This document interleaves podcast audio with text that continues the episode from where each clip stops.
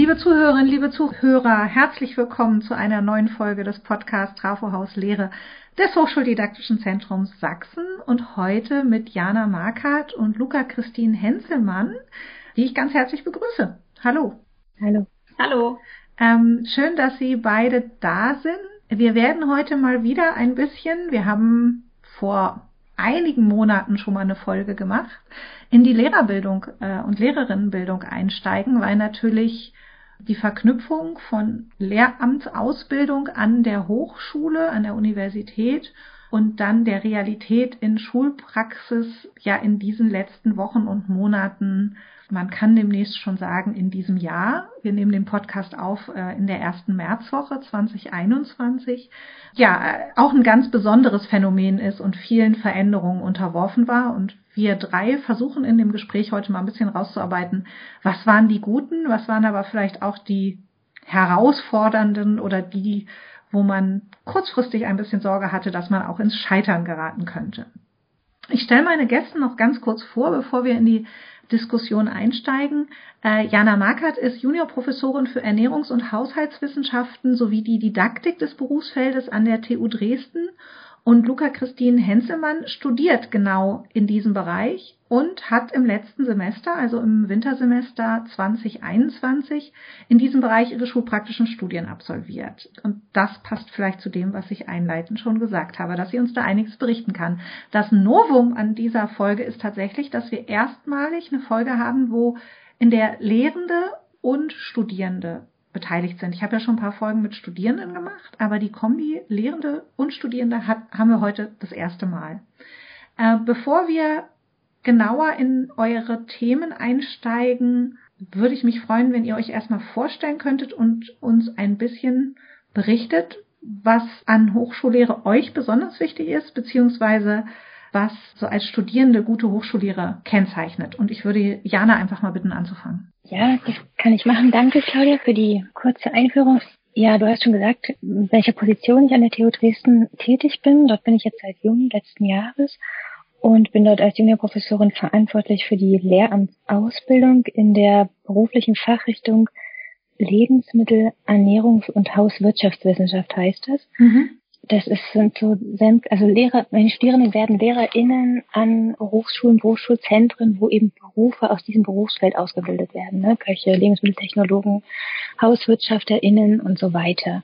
Nur so, damit man das mhm. ne, verorten kann. Wir sind dort am Lehrstuhl, oder ich bin dort am Lehrstuhl und meine Mitarbeiterinnen auch, ähm, für, sowohl für die fachliche als auch für die Berufsfelddidaktische Ausbildung oder Bildung der Studierenden, Lehramtsbildung ähm, zuständig, wobei wir die fachwissenschaftlichen Inhalte zum großen Teil auch durch Lehrimporte an andere Fakultäten abgegeben haben, Lebensmittelchemie, Lebensmitteltechnologie zum Beispiel.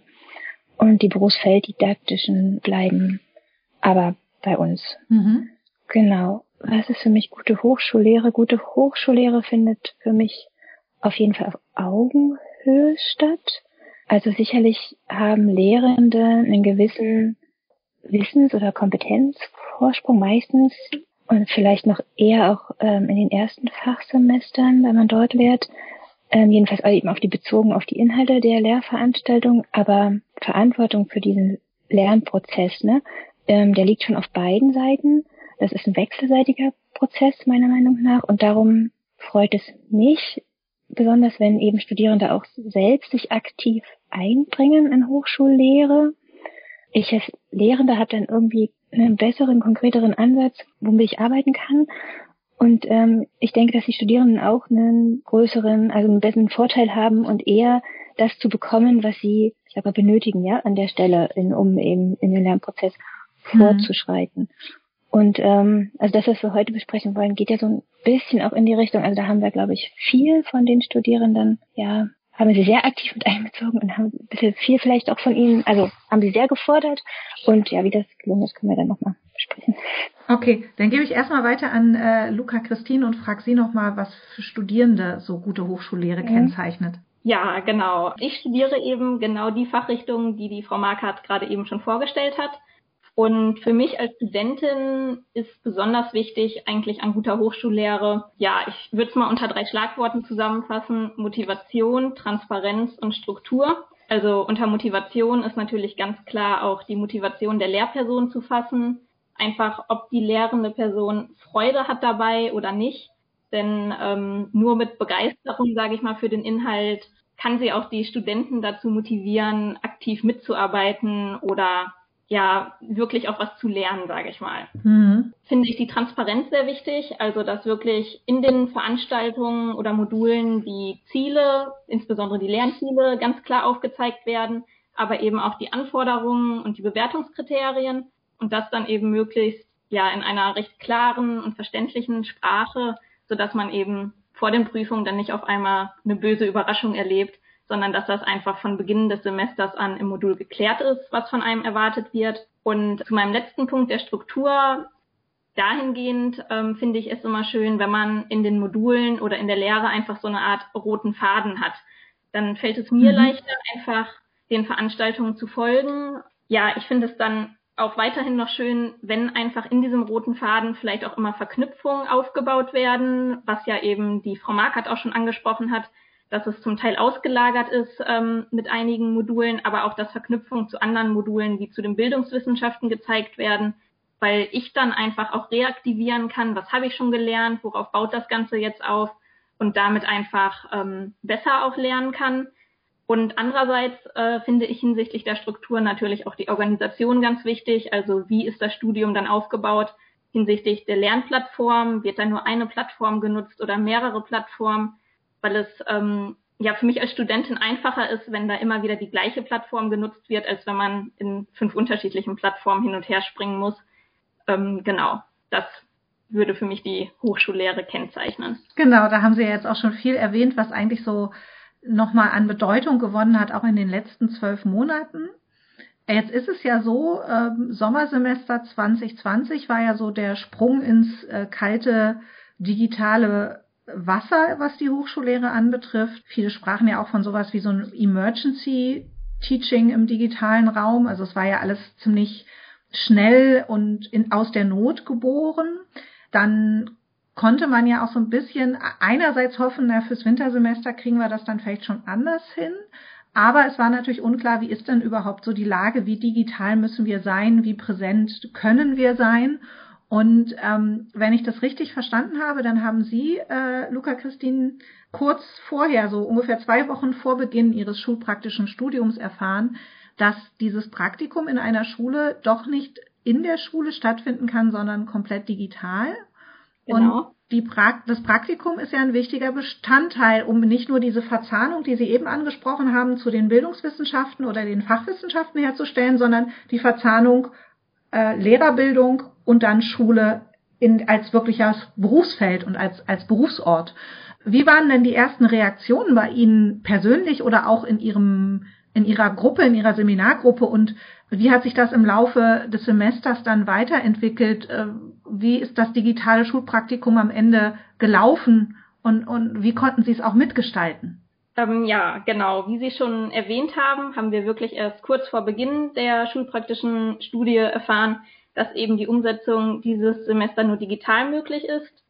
Und wir als Studierende haben eben bislang wirklich nur sehr wenig Praxiserfahrung und daher stellte das natürlich eine Herausforderung für uns dar. Innerhalb unserer SBÜ-Gruppe haben wir uns dann ja beratschlagt und hin und her überlegt, ob wir überhaupt die SBÜ in diesem Semester dann antreten wollen oder ob wir eben einfach abwarten und die SBÜ ins nächste Semester schieben, wo es dann hoffentlich wieder unter, ich sag mal, normalen Bedingungen stattfinden kann, also sprich in Präsenz.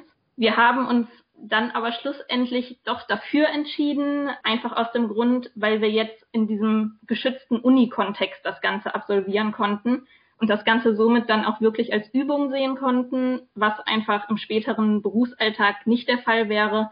Da wäre man dann ja mit dem Digitalen, wie jetzt auch ich denke, viele Lehrer ähm, das Problem hatten, mehr oder weniger ins kalte Wasser geschmissen worden und hätte unterrichten müssen im digitalen Format. Und ja, somit sind wir dann eigentlich mit gemischten Gefühlen, würde ich mal behaupten, in die schulpraktische Übung gestartet.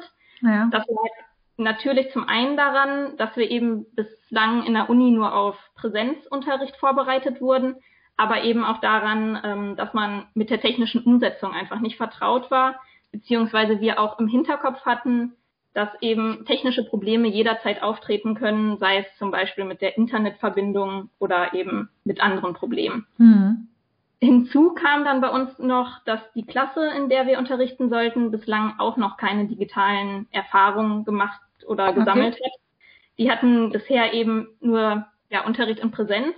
Mhm. Da wurde uns aber zum Glück von der Mentorin der Schule die Möglichkeit eingeräumt, dass wir im Vorfeld mit der Klasse einmal den digitalen Raum erkunden konnten und eben mit den Schülern so ein bisschen üben konnten, welche Funktionen es in diesem Raum überhaupt gibt. Okay. Ich ähm, muss dazu auch noch sagen, dass die Frau Markert uns während der gesamten SBÜ wirklich gut unterstützt hat, uns eine Einführung in den digitalen Raum Big Blue Button gegeben hat, aber auch in die Lernplattform Moodle, ähm, da mit dieser Lernplattform die Praktikumsschule arbeitet, wir mhm. aber im Uni-Kontext überhaupt nicht mitarbeiten. Mhm. Und ähm, darüber hinaus hatten wir eben von der Frau Markert auch Anregungen bekommen, welche Funktionen sich vielleicht für Unterricht gut eignen und welche Funktionen eher schwieriger sind oder sich schwer einbauen lassen. Okay. Ja, hatten wir dann immer Kontakt per Messenger-Dienst ähm, mit Frau Markert, sodass halt Fragen auch immer schnell geklärt werden konnten. Und ähm, ja, nach vielem Hin- und Herplan standen dann irgendwann die schulpraktischen Übungen wirklich auch an.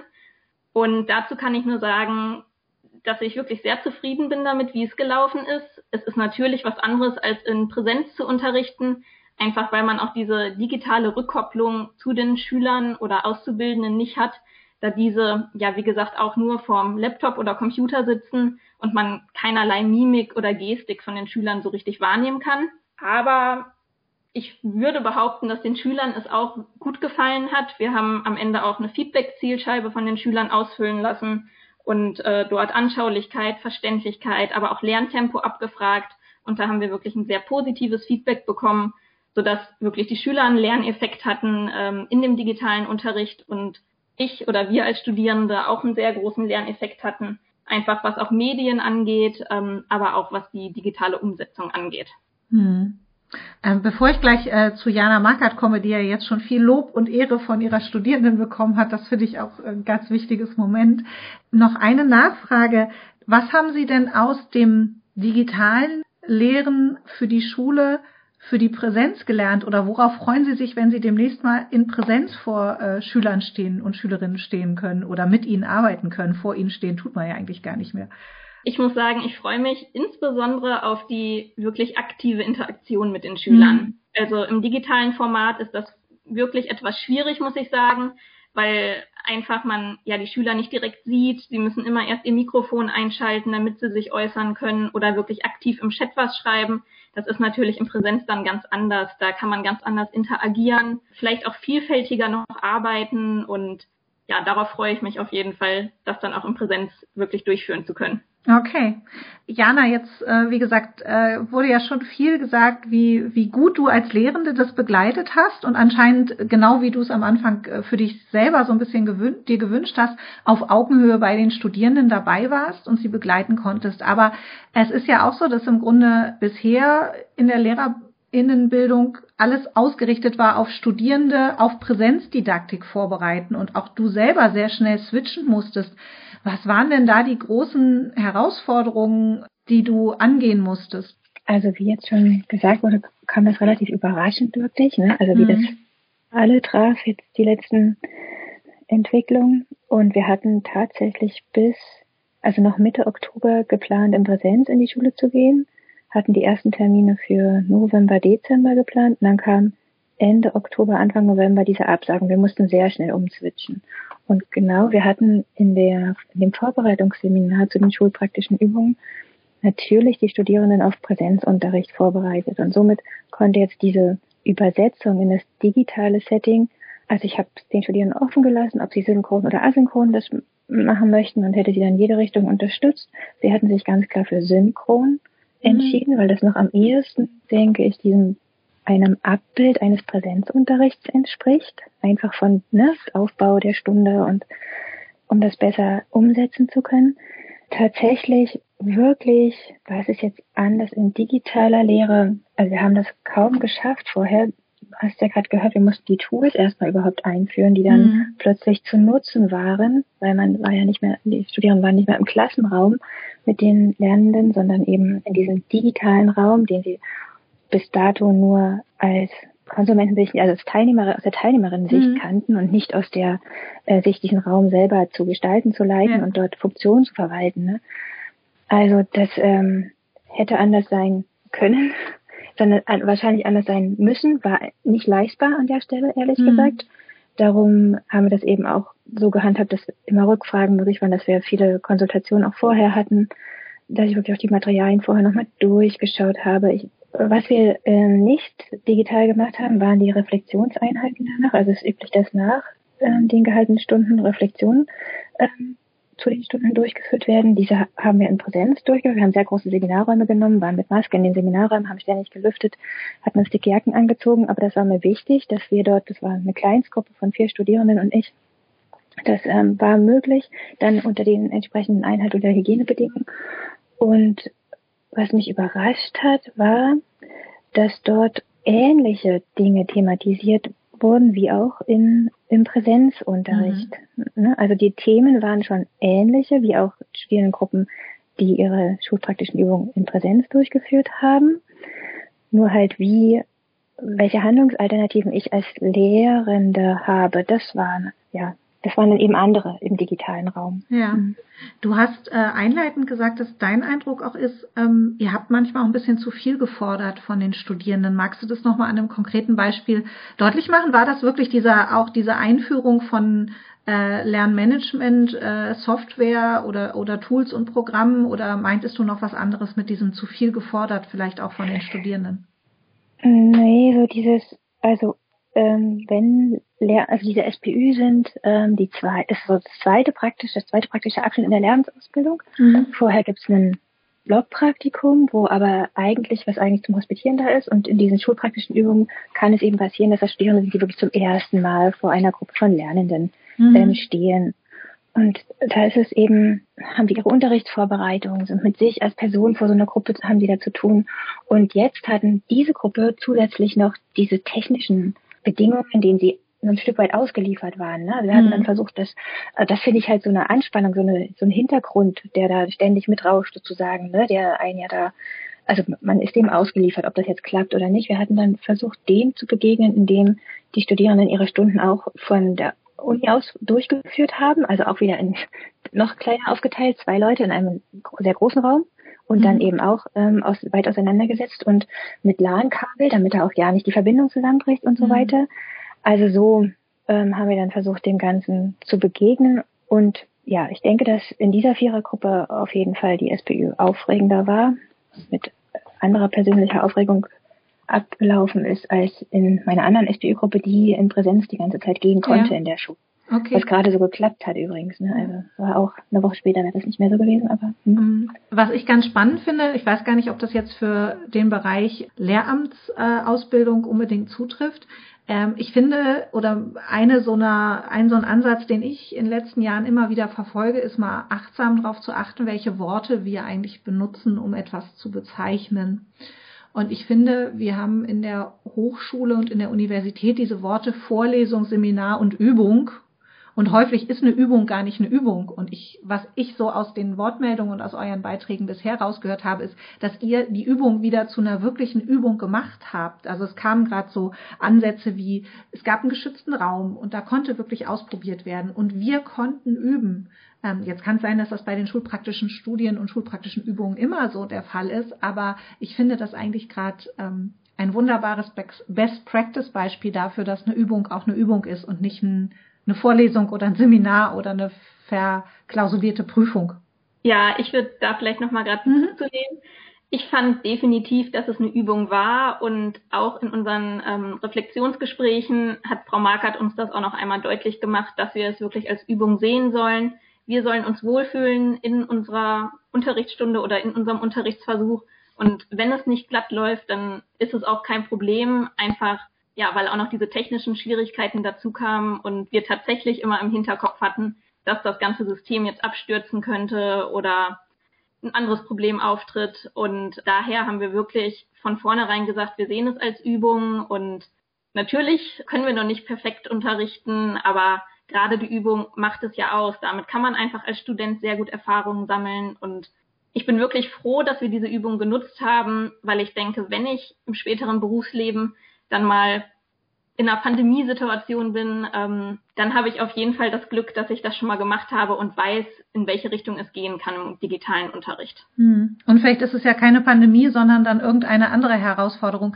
Ähm, Jana, nochmal den Schritt zurück. Äh, du hattest ja auch so beschrieben, naja, eigentlich ist alles auf äh, Lehrämtler, Studierende vorbereiten auf Unterricht in Präsenz ausgerichtet. Also alle Studienprogramme, alle Curricula in der universitären Lehrerbildung sind eigentlich darauf ausgerichtet.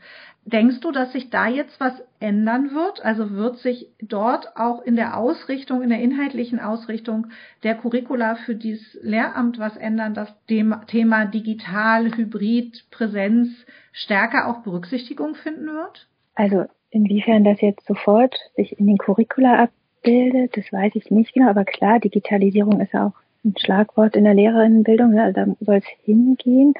Curriculare Ebene ist immer das, was dann durch viele Gremien muss, ehe sich da was geändert hat. Mhm. Aber in der Hochschullehre sind wir ja relativ frei. Natürlich haben wir Modulbeschreibungen, die wir uns auch halten und dennoch steht da nicht drinne ausschließlich Präsenzunterricht. Also wir werden das auf jeden Fall bei uns an der Professur so handhaben, dass wir das in die SPÜ-Seminare mit einbinden werden. Wie kann man digitale Lehre gestalten oder mindestens verschiedene Lernplattformen mal vorstellen, mhm. ja, und noch an der Didaktik des Digitalen vielleicht basteln müssen oder so, aber mhm. auf jeden Fall thematisieren werden.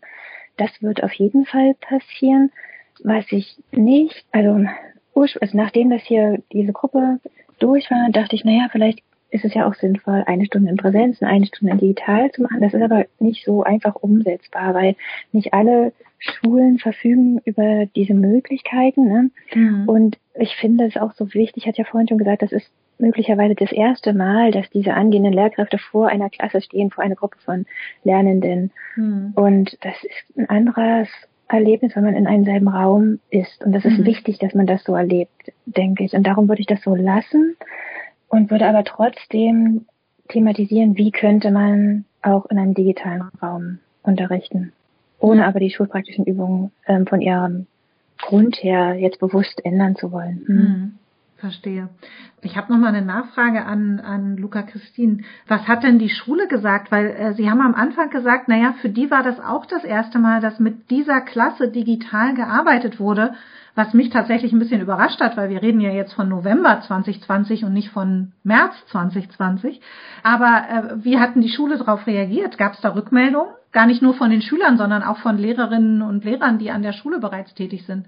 Ja, erstmal, dass sie bis jetzt in Präsenz gearbeitet haben, liegt daran, dass es eine Klasse war, die im ersten Ausbildungsjahr war. Mhm. Und ähm, ja, bis November war es denen wohl möglich, immer okay. noch in der Schule in Präsenz zu unterrichten, einfach damit die Auszubildenden auch erstmal ein bisschen eingeführt werden in die Ausbildung. Und ähm, seitens der Schule haben wir nur von unserer Mentorin selber ein Feedback bekommen, ähm, was auch wirklich positiv war. Das war direkt im Anschluss an unsere Unterrichtsversuche und ja, sie wollte sich auch einige Ideen mitnehmen von denen, die wir jetzt im digitalen Raum umgesetzt haben und musste dann jetzt wahrscheinlich auch selber digital unterrichten, weil ja wirklich die Schulen alle geschlossen wurden. Und ich denke, ja, sowohl wir als auch unsere Mentoren haben mit Sicherheit durch den digitalen Unterricht da etwas dazugelernt. Das ist sehr schön und das bringt mich schon zu meiner Abschlussfrage. Da würde ich mich gerne mit äh, Ihnen beiden nochmal in die äh, Hochschullehre reingucken. Und äh, was wir immer als letzte Frage im Podcast äh, stellen, ist die Frage danach, was denken Sie, äh, was bleibt von den digitalen Innovationen und kreativen Lösungen über 2020, 2021 hinaus? Jetzt nicht für die Schule, sondern für die Hochschule. Also ich hoffe eben, dass wir gerade in der Lernbildung Lernplattformen anders thematisieren, uns Gedanken machen über ja, Didaktik im digitalen Raum, was ist da anders. Dann, Frau Henselmann hatte gerade schon diesen Messenger-Dienst mit erwähnt, denn da kann man gut und schnell und problemlos mit Studierenden kommunizieren. Ich denke, es gibt verschiedene Anwendungen, die sind nicht alle sehr stabil. Ne? Also es gibt mhm. ein großes Angebot und manche sind stabiler, andere nicht. Es eignen sich nicht immer alle gleich gut, aber wir sollten uns da eine Offenheit ähm, bewahren auf Lehrerinnenseite und auf Studierendenseite. Auch mal in dem Kurs die Lernplattform, in dem anderen Kurs eine andere Lernplattform vielleicht, weil ähm, ich dann auch was darüber lernen könnte und vielleicht mhm. gerade als angehende Lehrkräfte. Und ich hoffe, dass es gerade jetzt, um für die Lehrerbildung zu sprechen, dass es auch an Schulen weiter voranschreitet, Digitalisierung, nicht nur eben ja, Mittel kommen für ähm, Hardware, sondern auch Leute, die sich darum kümmern können, damit das einhergehen kann. Also meine Hochschulbildung ist ja schon Lehrerbildung und darum mhm, ist das mhm, nicht so ganz klar. abkoppelbar von dem, was in Schule passiert. Mhm. Okay. Äh, Luca, Christine, was wünschen Sie sich für sich oder auch für die Studierenden nach Ihnen? Äh, was möge bleiben von dem, was wir pandemiebedingt an kreativen Lösungen entwickelt haben? Ähm, ja, ich denke, im Allgemeinen ist es erstmal ganz wichtig, diese kreativen oder digitalen Lösungen weiterzuentwickeln, weil es einfach auch so ein bisschen die Zukunft ist, so im Zuge der Digitalisierung. Und ich würde mir tatsächlich wünschen, dass in der universitären Lehre die Mediendidaktik in Bezug eben auf digitale Lernplattformen noch weiter ausgebaut wird, weil das bis jetzt eben, ja, ich sag mal noch recht mager ist und dass sich vielleicht auch innerhalb der Hochschullehre ein wenig mehr geeinigt wird, sage ich mal, welche digitalen Plattformen oder Angebote genutzt werden, weil jetzt im Rahmen der Pandemiesituation da häufig ein großes Durcheinander herrschte bei uns Studierenden, wo wir jetzt welche Veranstaltungen finden oder wo das Modul jetzt gerade stattfindet, in welchem digitalen Raum, dass das einfach ein bisschen einheitlicher ist. Und ja, genau, das sind meine Wünsche. Okay, das sind doch schon mal ganz konkrete Wünsche. Ich danke äh, Ihnen beiden für diese Podcast-Folge und den Einblick in die Lehre, die immer dann auch was mit Schule zu tun hat und der schulischen Realität. Vielen Dank, Jana Macker und Luca Christine Henselmann. Das fand ich ein sehr, sehr spannendes Gespräch. Allen Zuhörerinnen und Zuhörern vielen Dank fürs Zuhören und bis ganz bald. Tschüss. Tschüss, vielen Dank für die Einladung. Tschüss.